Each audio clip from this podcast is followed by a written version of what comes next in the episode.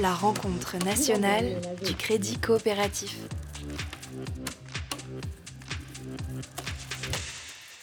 Alors, nous approchons du terme de cette émission, mais avant de rendre l'antenne, il nous reste encore un gros morceau, même si on en a déjà un petit peu parlé dans la soirée, hein, on a du mal à éviter le problème, l'engagement pour l'environnement, et puis la survie de notre espèce, hein, rien que ça. Euh, mais d'abord, d'abord, avant d'entrer dans le vif du sujet, c'est le moment de la chronique réac de notre éditorialiste bien-aimé Alexandre Laurent, turiféraire de l'hypercroissance technologique et lanceur d'alerte autoproclamé qui nous avertit des dangers de la dictature verte qui vient. Alexandre Laurent.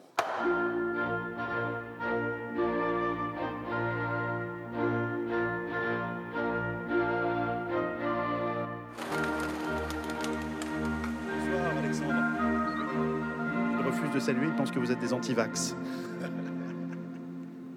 Je ne pense pas, monsieur De Grave. Je le sais. C'est à cause de gens comme vous que la tuberculose revient en France. Je ne vous félicite pas. Mesdames, Messieurs, cher Arthur, l'heure est grave. Vous l'avez dit, effectivement, lanceur d'alerte. Je remarque que dans cette soirée, l'inégalité de temps de parole est extrêmement forte. Vous donnez la parole à des décroissants, à des gauchistes et assez peu à la raison. Et c'est très grave car au fond, nous ne sommes plus gouvernés en France par la raison. Nous sommes sous le joug de l'émotion. Le 14 novembre dernier, quelques courageux députés ont travaillé jusque très tard dans la nuit pour voter ce que l'évidence imposait, à savoir prolonger l'avantage fiscal pour le biocarburant de l'huile de palme, et ainsi donner un petit coup de pouce de 100 millions d'euros à Total. Malheureusement, les cris d'orfraie des bien-pensants, qui ne savent pas compter, ont, comble de l'horreur, poussé Édouard Philippe à faire revoter le texte. Et les moutons de panurge qui nous servent de députés se sont lâchement transformés en collabos au service des Khmers verts, abandonnant leur dignité et l'avantage fiscal, mettant ainsi Total en état de grande précarité économique. Je voudrais poser la question ce soir, sommes-nous encore en démocratie? Si on doit revoter un texte qui ne plaît pas à des minoritaires, ou vivons-nous, comme je le crois, les prémices d'un green jihad ces catastrophes économiques, elles vont se multiplier à cause de la secte de ceux qui veulent nous renvoyer à l'âge de pierre et aux luttes de village. Car non contents de limiter le progrès, les nazis verts veulent également limiter les échanges. Et ça, c'est dramatique. Ils veulent nous ôter les progrès de la science, uniquement sur la base de quelques pseudo-rapports dont on peut tout de même grandement douter. Puis-je rappeler à l'Assemblée qu'on a battu des records de précipitations à Biarritz le mois dernier? Or, la sécheresse. Hein. Les stations des Vosges, en 2019, ont eu des retombées de neige extrêmement précoces. Alors la certitude du réchauffement climatique, merci. Mais ça, évidemment, c'est interdit de le dire. Quand Pascal Pro constate courageusement qu'il a neigé en avril, la fasciste vert Claire Nouvian menace de quitter le plateau. Les écologistes radicaux font désormais des procès en sorcellerie et j'ai très peur que ce brave Pascal ne subisse le sort de Jeanne d'Arc.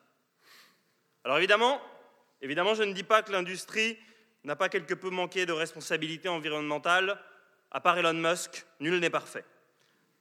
Néanmoins, c'est en passe d'être réglé. En 2030, en 2030, le championnat du monde de Formule 1 s'est engagé à être zéro carbone. C'est énorme. 2030.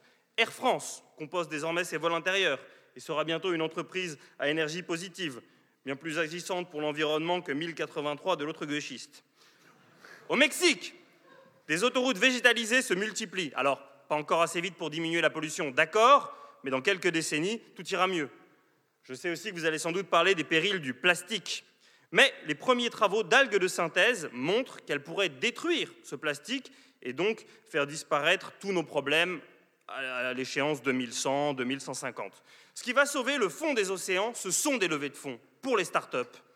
Et justement, en parlant d'argent, puisque nous sommes dans une rencontre organisée par la Banque du terrorisme vert, rappelons qu'heureusement qu'il reste des banques courageuses qui ne sont pas vendues au lobby du tofu pour qu'on puisse aller forer sous l'Arctique et avoir le pétrole et le charbon dont nous aurons besoin demain. Cette révolution de la croissance verte, elle est aujourd'hui menacée par les fous de Dieu sans pesticides, qui bloquent l'économie. Ils multiplient les ZAD, qui plaisent tant à M. Blondiot. Mais personne ne gagne en jouant en défense. Il nous faut des ZAP, des zones à performer. La solution au petit tracas que nous rencontrons euh, actuellement sur le front de l'environnement, elle est là, à portée de clic, avec des applications qui nous incitent à recycler nos déchets et la possibilité d'actionner notre chauffage à distance. Ça, c'est le progrès. Avec l'Internet des objets, avec la blockchain, on va pouvoir growth hacker la green transition. Et ça, c'est merveilleux. Tout ça à condition de respecter quelques règles qui sont celles de la démocratie. Et ça repose d'abord et avant tout sur l'égalité. Alors, certains parleront de Total, Monsanto ou Philippe Morris ou encore l'Automobiles Club comme des lobbies. D'accord. Mais ni plus ni moins que le WWF, Greenpeace ou Extinction Rebellion. Enfin, pas plus, c'est sûr, mais sans doute même moins. Parce que moi, j'ai jamais vu des lobbyistes de Total pourrir la vie des gens en bloquant un centre commercial. Ceci est dit.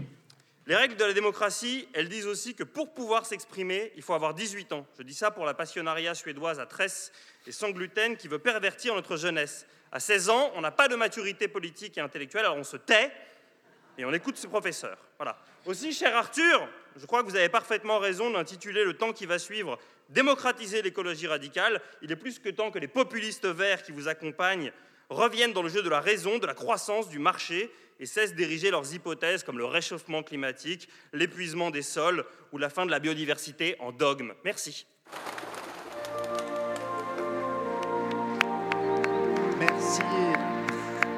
Merci. Euh, Alexandre Laurent. Alors je, suis désolé, en fait, euh, Alexandre a manifestement interprété le titre de notre session euh, de façon un peu inattendue.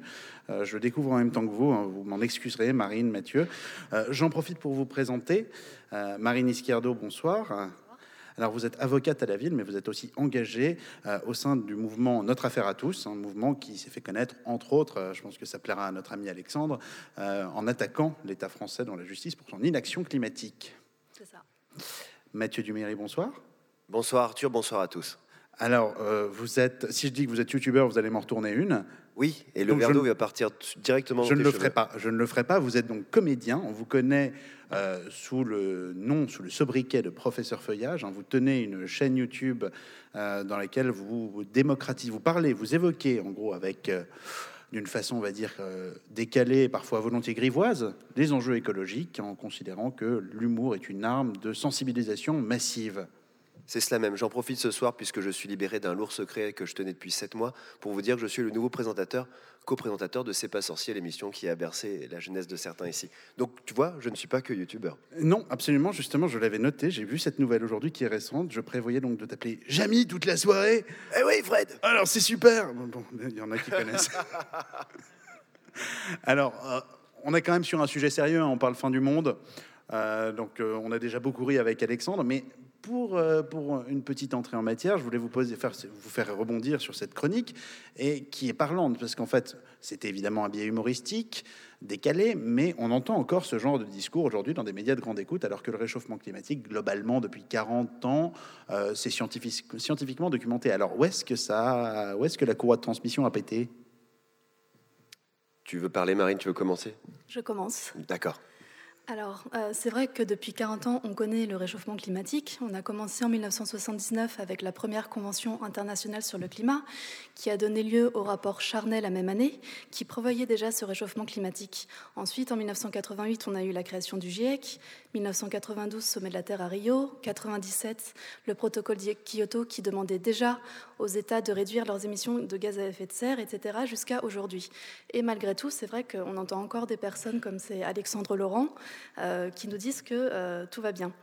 Et, je pense qu'à ça, il y a plusieurs explications. Alors, la première, pour moi, c'est donc l'influence des lobbies sur la politique. On connaît maintenant les montants astronomiques qui ont été dépensés par les grands groupes pétroliers depuis la COP 21 en 2015, montants qui s'élèvent à 1 milliard de dollars. Euh, et d'ailleurs, euh, quand le rapport Charnay a été euh, établi en 79, il a fallu attendre 1988 pour la création du GIEC, presque dix ans. Et ça, c'est parce que déjà, à l'époque, de grands groupes pétroliers comme ExxonMobil essayaient de discréditer les propos des experts du climat en disant que rien n'était certain et rien n'était établi. Donc, c'est vraiment la première raison. Et petite parenthèse, ExxonMobil se retrouve aujourd'hui sur le banc des accusés à New York. il est accusé d'avoir minimisé les effets du réchauffement climatique dans ses comptes alors qu'il le savait pertinemment. Donc euh, ça, c'est la première raison. Deuxième raison aussi, je pense, c'est peut-être sur le plan euh, psychologique. Il y a des, études en neurosciences comportementales qui ont été effectuées et qui montrent que le cerveau n'aime pas le changement, ça le stresse et du coup, il fait tout pour se protéger et pour se rassurer. Et du coup, quelqu'un qui va tenir un discours euh, sans prôner le changement, euh, pour euh, continuer, c'est le fameux business as usual qu'on connaît bien maintenant, aura beaucoup moins de succès, ou beaucoup plus de succès plutôt, que quelqu'un qui prône un changement radical, justement. Et autre raison, Thomas Huriez aussi, juste avant, l'expliquait, c'est que le changement climatique, la menace qui pèse sur nous actuellement, elle est sur le long terme. Donc ça a moins d'impact que quelque chose qui arriverait là très prochainement. Et d'ailleurs, on se sent toujours moins concerné quand, quand le réchauffement climatique ou, ou tout ce qui se passe en ce moment euh, ne vient pas de taper euh, au pas de porte. Euh, c'est vrai que les populations, les pays en Europe vont se sentir moins touchés que l'Australie, la Californie ou l'Afrique qui, connaissent des, des, sécheresses terribles, extrêmes et des feux qui ravagent tout, la faune, la flore et les habitations. Et comme le disait Mohamed Nachid, l'ancien président des Maldives, pour se rendre compte, pour comprendre la réalité du changement climatique, il faut avoir l'eau dans son salon. Mais espérons qu'il ne faudra pas attendre que tout le monde ait les pieds dans l'eau dans son salon pour agir. Je crois que dans le Var, du coup, ils y viennent un petit peu hein, euh, ces derniers temps. Mathieu, vous partagez un petit peu ce diagnostic. Euh, c'était quand même, euh, on a eu beaucoup d'infos, c'est très clair. Qu'est-ce que vous, Marine est beaucoup plus loquace que quand on parlait tout à l'heure. c'est libéré. J'ai fait, ouais, d'accord, ok, donc tu, tu parles. Arrive, c'est la scène. oui, dis donc. Euh, oui, c'est très intéressant. Et on a entendu des choses tout à l'heure. J'ai écouté quand même tout ce qui s'est passé d'une oreille distraite, car essayé de trouver un blabla car pour partir demain, rentrer à Bayonne, qui est menacé par les eaux aussi par ailleurs. Imaginez qu'on soit dans un, un, film, un blockbuster, euh, il y a toujours un moment dans des films, les grands films à grosse production comme ça, où le danger, qu'il soit extraterrestre, que ce soit euh, des tremblements de terre, il y a toujours ce, moment où, les gens se, réveillent, ils mettent une musique avec des violons et, on voit des mains qui font ah, et des gens font et voilà, et tout le monde se lève et le président fait un discours absolument mémorable et les gens font ouais, ouais. Et ben nous, euh, on est dans un film dans lequel déjà il n'y a pas de héros principal, il n'y a pas de personnage principal puisqu'on est tous le héros de notre propre vie. Et euh, il se trouve que chaque héros de notre propre vie est aussi notre premier ennemi. Donc le méchant est à la fois le gentil du film. Parce que bah, aujourd'hui, pour avoir un comportement éco-responsable, il faut, euh, il faut faire des efforts. Voilà, moi, si je veux perdre du poids, je fais un régime. Je me mets pas euh, un anneau gastrique et je me fais pas des, des Photoshop sur, mes photos, sur mes profils Instagram. Quoi. Il faut agir. Ça, comme tu le disais, les gens ne sont pas forcément prêts à le faire. Dans ce film, euh, eh bien, euh, non seulement on est les, propres, nos propres méchants, mais euh, il n'y a aucune fédération, il n'y a aucun moment où les gens prennent cette conscience. On serait dans un film là, on se ferait tous on se ferait tous chier, on serait tous en train de regarder la montre en disant Ok, à quel moment les inondations, les, ils construisent des bateaux À quel moment les extraterrestres, après qu'ils nous aient attaqués, on sort les armes Il ne se passe rien. Et j'irai encore plus loin que ce qu'a dit tout à l'heure Marine.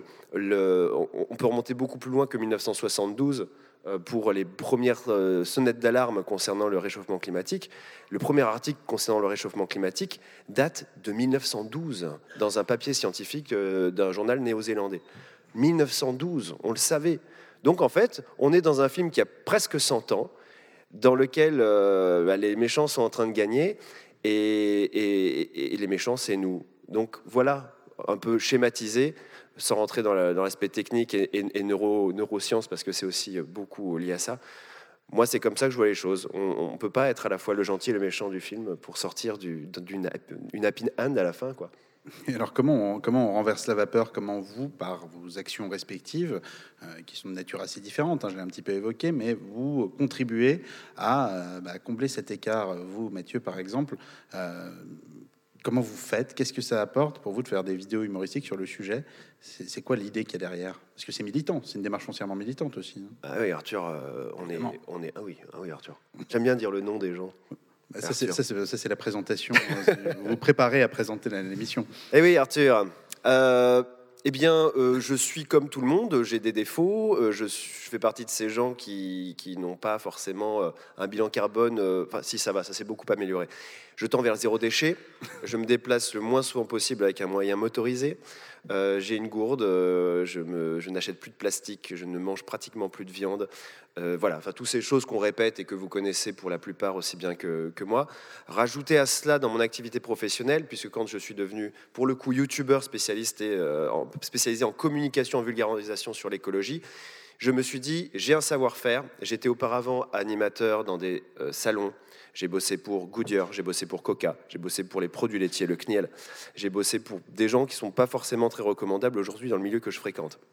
Et donc je me suis dit, avec ce savoir-faire de vidéaste, d'animateur, de grande gueule et d'auteur par ailleurs, qu'est-ce que je peux faire pour mettre à profit tout cela euh, au profit de, la cause qui est pour, l'heure la plus importante à, mon, sens, c'est l'écologie et la défense de l'environnement. Ben, je me suis dit, bah, avec mon savoir-faire, je vais faire des émissions et sensibiliser les gens. Euh, voilà, je pense que c'est même le plus gros de mon activité parce qu'on a travaillé là-dessus. Aujourd'hui, c'est bon, je suis, je suis payé pour ce que je fais, mais j'ai quand même bah, bossé quasiment gratos pendant trois ans. Donc c'était ma manière à moi d'être militant. Tout le monde n'est pas militant au point de se faire euh, gazer euh, à la Notre-Dame-des-Landes par euh, des gendarmes mobiles. Tout le monde n'est pas militant au point de, de, se, voilà, de, faire de l'activisme, à aller chasser les baleiniers en, Antarctique. Moi, je fais avec ce que je peux, avec, avec ma frousse aussi. Je fais avec de l'humour. Donc c'est ma principale action, c'est celle qui consiste à, communiquer. Ensuite, je fais ce que je peux, comme tout le monde. Donc s'engager individuellement, essayer de changer son comportement et par l'exemple, par, euh, par l'humour, essayer d'inciter d'autres à faire pareil. C'est souvent deux choses qu'on met un petit peu en opposition, l'idée que la, question climatique sera euh, résolue ou bien par euh, le changement dans les comportements individuels ou par des actions euh, à un niveau plus global, hein, l'idée de transformer le système. Vous, Marine, alors avant de vous demander si vous considérez que c'est contradictoire ou pas, Marine, est-ce que vous pouvez nous parler un petit peu de notre affaire à tous et des actions plus spécifiquement que vous, vous menez au sein de ce mouvement? Alors, Notre Affaire à tous est une association qui a été créée en 2015 et qui œuvre pour la justice climatique et la reconnaissance de droits pour la nature. Et elle a deux axes d'action, le plaidoyer et les actions en justice. Alors, euh, pour illustrer mes propos, je vais vous parler de trois projets. Le premier, c'est l'action contre Total. On a déjà déposé une interpellation. Au début, c'était le premier stade d'une interpellation euh, parce qu'on considérait que Total ne respectait pas son plan de vigilance, enfin plutôt ne respectait pas la loi sur le devoir de vigilance, puisque même s'il mentionne dans son plan de vigilance le climat, en revanche, les mesures qu'il propose pour y remédier sont clairement insuffisantes et pas en ligne avec l'accord de Paris. Donc il y a déjà une, une interpellation et puis maintenant une mise en demeure. Euh, notre affaire à tous a également voulu associer d'autres personnes. Donc déjà, cette, action contre Total, c'est porté par euh, notre affaire à tous et trois autres associations. Et il y a également 14 collectivités territoriales qui sont associées à cette action, parce que les collectivités territoriales vont devoir dépenser beaucoup d'argent pour faire face au dérèglement climatique. Et donc, on les accompagne, on démocratise en quelque sorte cet accès à la justice. Un un autre exemple qui là sera peut-être plus emblématique et connu pour certains, c'est l'affaire du siècle, qui est le recours contre l'État français qu'on a lancé euh, la- l'année dernière aux côtés de Greenpeace, Oxfam et la FNH. Et donc c'est un recours en carence fautive contre l'État parce qu'on considère qu'il ne prend pas les mesures nécessaires pour protéger, euh, pour nous protéger euh, des conséquences du dérèglement climatique. Et, pareil, dans cette action, on ne voulait pas juste que ça soit une action portée par quatre associations, donc on voulait associer euh, le plus de citoyens et de citoyennes possible. Et du coup, grâce au soutien de personnalités engagées, de- d'influenceurs, de, youtubeurs, eh ben, on a lancé cette pétition en ligne et on a recueilli en trois jours un million de signatures et deux millions en un mois. Et euh, euh, un autre exemple, c'est là, c'est beaucoup plus récent, c'est le projet Super Local qui a été lancé euh, la semaine dernière. Et du coup, l'idée, c'est d'accompagner des collectifs locaux, des centaines de collectifs locaux qui s'opposent à des grands projets inutiles et polluants. Et du coup, on met tous ces collectifs locaux en réseau. On les, met en contact et on leur propose des, moyens, des experts de mobilisation citoyenne, des experts en communication, des experts en droit pour les, accompagner s'ils veulent par la suite euh, engager des actions, des contentieux contre ces grands projets, que ce soit des extensions d'aéroports, des fermes-usines, des nouveaux centres commerciaux. Et donc l'idée, c'est vraiment de, de fédérer et de mobiliser le plus de citoyens et de citoyennes autour de ces projets qu'on porte. Alors, Mathieu, j'en ai déjà un petit peu évoqué. Euh, je sais que cette tendance à opposer le- les changements de comportement individuels et euh, les actions systémiques, les actions juridiques, les actions contre les gros pollueurs que sont par exemple les entreprises, ça, a tendance à vous, agacer, je crois. Je, je suis pas agacé. En fait, je, je détiens pas la solution, mais je- tu, tu- tu veux dire, Arthur, euh, par exemple, opposer euh, les gens qui disent arrêter les douches courtes, ça sert à rien parce que les, les actions qu'il faut mener, c'est auprès des gros méchants et que les gros méchants. C'est-à-dire que pourquoi j'urinerais sous la douche euh, si Monsanto continue à exister? C'est un peu Bien ce sûr. genre de raisonnement. Bah, pour plein de raisons. C'est vrai que parfois c'est décourageant euh, quand on a des restrictions d'eau euh, pour arroser son jardin et qu'on voit que le golf à côté balance des mètres cubes pour, euh, pour un loisir qui concerne que les plus riches, il faut bien le dire. Même si ça s'est démocratisé le golf. hein. Mais bon, bref. bon. Je crois que c'est le, le- Ah oui. des sports qui a le plus grand nombre de licenciés. hein, attention. Ah bon C'est pas le tennis Ah, peut-être. Faudrait que je vérifie. Écoute, on n'a pas beaucoup de temps, Arthur. Alors si on Eh ben, commence à écoute, digresser, Jamy, je vais vérifier ça tout de suite. Euh, moi, ça m'embête un petit peu. Parce que, effectivement, si on fait le bilan, euh, les gros méchants, ce sont des gens dont on parlait tout à l'heure, Levis, H&M, euh, McDo, enfin bon, voilà, Monsanto, euh, ceux qui payent par les impôts, enfin ils, On les qui font de l'optimisation fiscale. Optimisation fiscale, vous savez ça mieux que moi. Bon, oui, ils sont méchants. Maintenant, qui achète leurs euh, foutus produits C'est les gens qui veulent pas faire pipi sous la douche. Donc voilà, à un moment, parlons des choses simples. Si on veut faire des actions simples, c'est on, met notre argent dans des banques. En fait, les meilleures actions sont les non- non-actions. C'est-à-dire, si je, si je dis que je ne suis pas d'accord avec euh, ce groupe-là, je ne consomme plus son produit. Pardon, je vais être grossier. J'ai envie de merde, quoi. Enfin, je veux dire, c'est très simple. Si on n'est pas, si on, on dit euh, Starbucks euh, paye pas ses impôts en France, ils, sont socialement, le RSE, c'est pas super. On arrête d'aller chez Starbucks. Point barre. Oui, merci. Mais c'est vrai, le boycott fait partie d'une action extrêmement simple et c'est une non-action. Euh, donc oui, op- opposer les petits, euh, les petits qui essayent de se débrouiller en triant leurs déchets, en disant moi moi je mange moins de viande, très bien. Effectivement, il y a une pyramide de responsabilité au pied de laquelle il y a des gens qui font ce qu'ils peuvent. En haut de laquelle, je dirais que je- il y a quelque temps, j'aurais dit euh, il y a un exécutif et, des institutions. Et maintenant, je sais bien qu'il y a surtout des lobbies et des, gens euh, qui essayent bah, de faire fructifier leur business as usual. Et au milieu, il y a des institutions, euh, des maires, des élus, des associations. Et ben, en fait, juste à un moment, quand les gens localement commencent à avoir une belle prise de conscience, que en haut, il commence à y avoir du budget qui tombe un peu, par exemple, pour, euh, pour réformer l'agriculture, et que quand ces deux efforts finissent par se toucher, quand ça pleut depuis le haut de la pyramide et que ça pousse depuis le bas, c'est très, euh, voilà, c'est très métaphorique. Mais je pense que c'est à ce moment-là que ça devient un petit peu efficace. Sinon, bah, on peut continuer de gueuler les uns sur les autres et à dire, bah, c'est pas moi, c'est les gilets jaunes, c'est pas moi, euh, c'est les agriculteurs, c'est pas moi, c'est la balle. quoi. Et ça n'avance absolument à rien. Alors à propos de se renvoyer la balle, j'ai Alexandre Laurent qui, euh, très fâché, me signale que c'est le foot, le hand et le volet qui ont le plus de licenciés euh, et que cette table ne lit pas l'équipe et que c'est dramatique. Mais c'est le hand? Bah, je- Le handball C'est Alexandre Laurent, hein, c'est quand même Ah ouais, ce qui- mais- ce qui est à prendre C'est avec des pincettes. Euh, c'est le moment de la question collapso.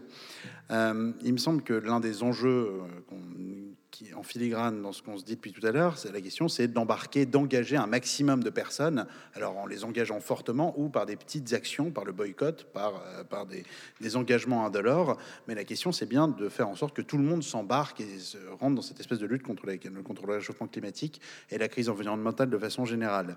Euh, un débat qui traverse aujourd'hui le, monde de, l'écologie, c'est euh, celui est-ce qu'on reconnaît à quel point on est mal barré ou pas Euh, Et est-ce qu'on va, est-ce que si on commence à reconnaître, si, on écoute vraiment et qu'on regarde les données et qu'on se dit qu'on est quand même assez mal engagé et que les bons, que les objectifs qu'on s'était donnés il y a 20-30 ans ne seront pas atteints, est-ce qu'on va déprimer tout le monde et que les gens vont lâcher l'affaire ou est-ce qu'au contraire, c'est en reconnaissant qu'on est quand même bien dans la mouise qu'on va réussir à embarquer, euh, à, définir un, set d'actions, j'ai envie de dire, et à embarquer un maximum de monde.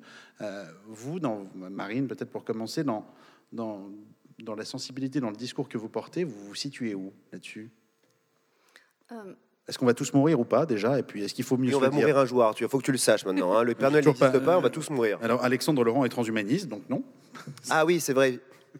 C'est possible. La technique va nous sauver.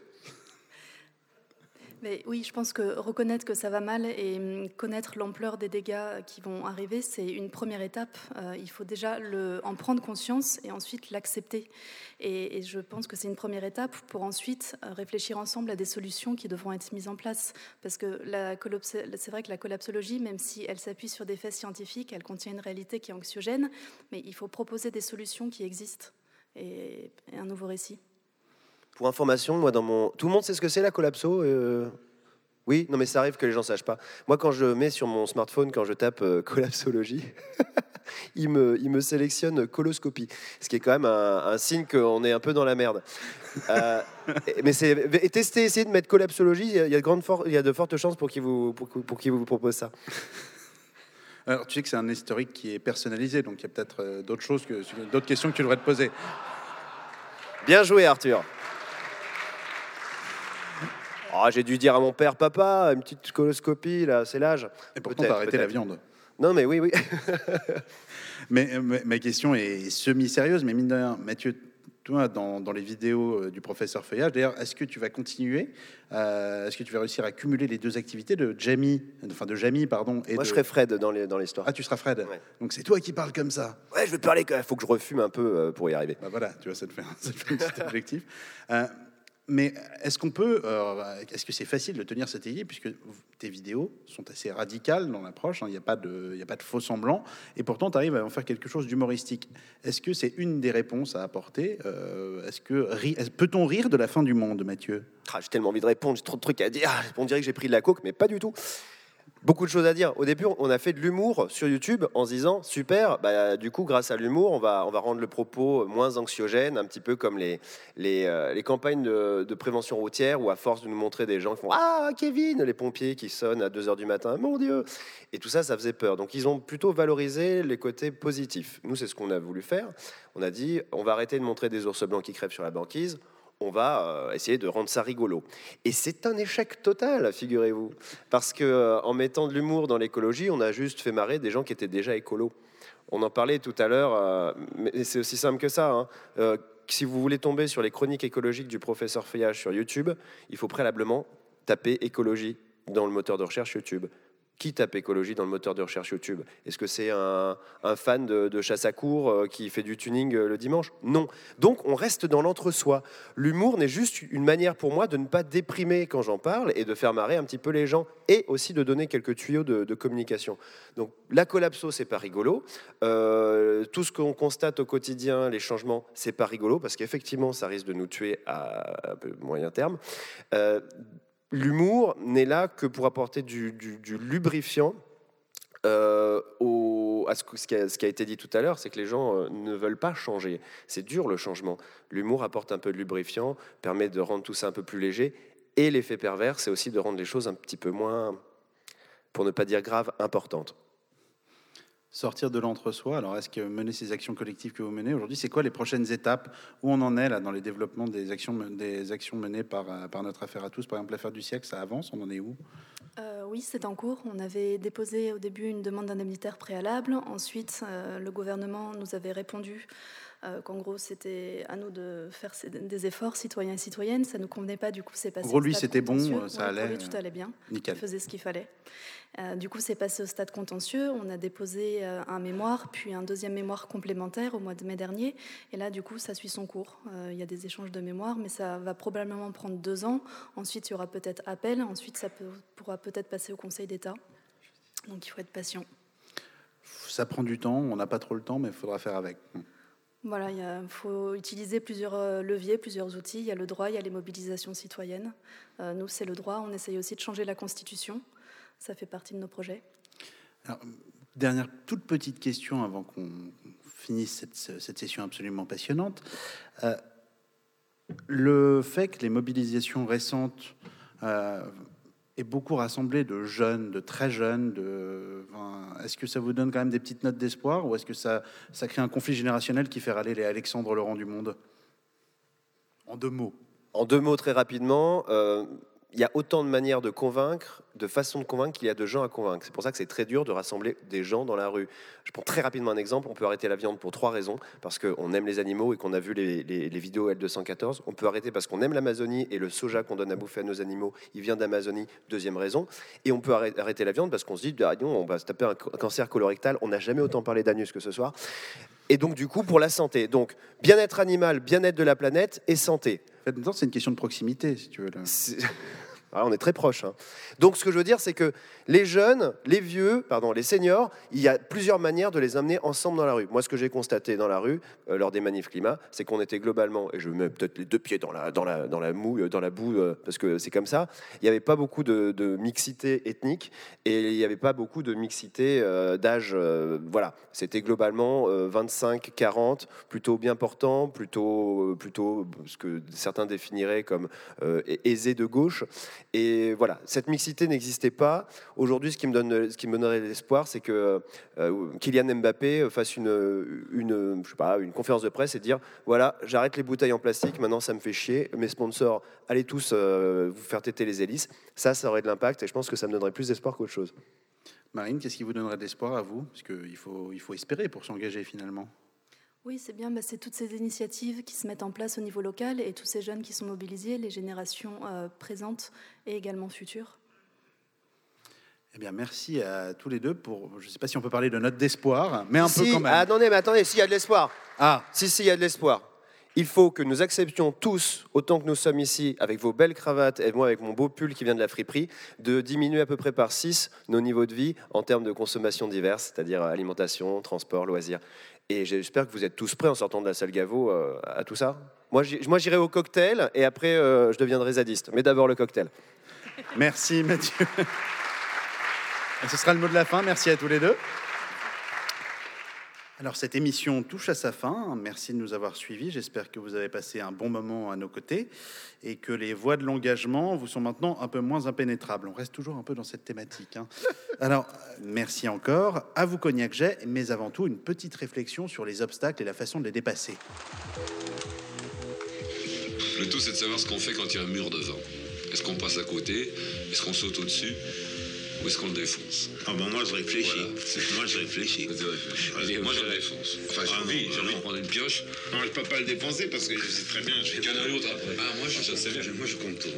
Mais en fait, il y a le, le point commun, c'est pas de savoir ce qu'on fait avec le mur, c'est quand même que tous les trois, on a envie d'aller de l'autre côté du mur qui se dresse momentanément. Et c'est- il n'y a que ça d'important. Alors vous le contournez, vous vous réfléchissez, et Brel le défonce. Regardez mes mains. Nationale du Crédit Coopératif.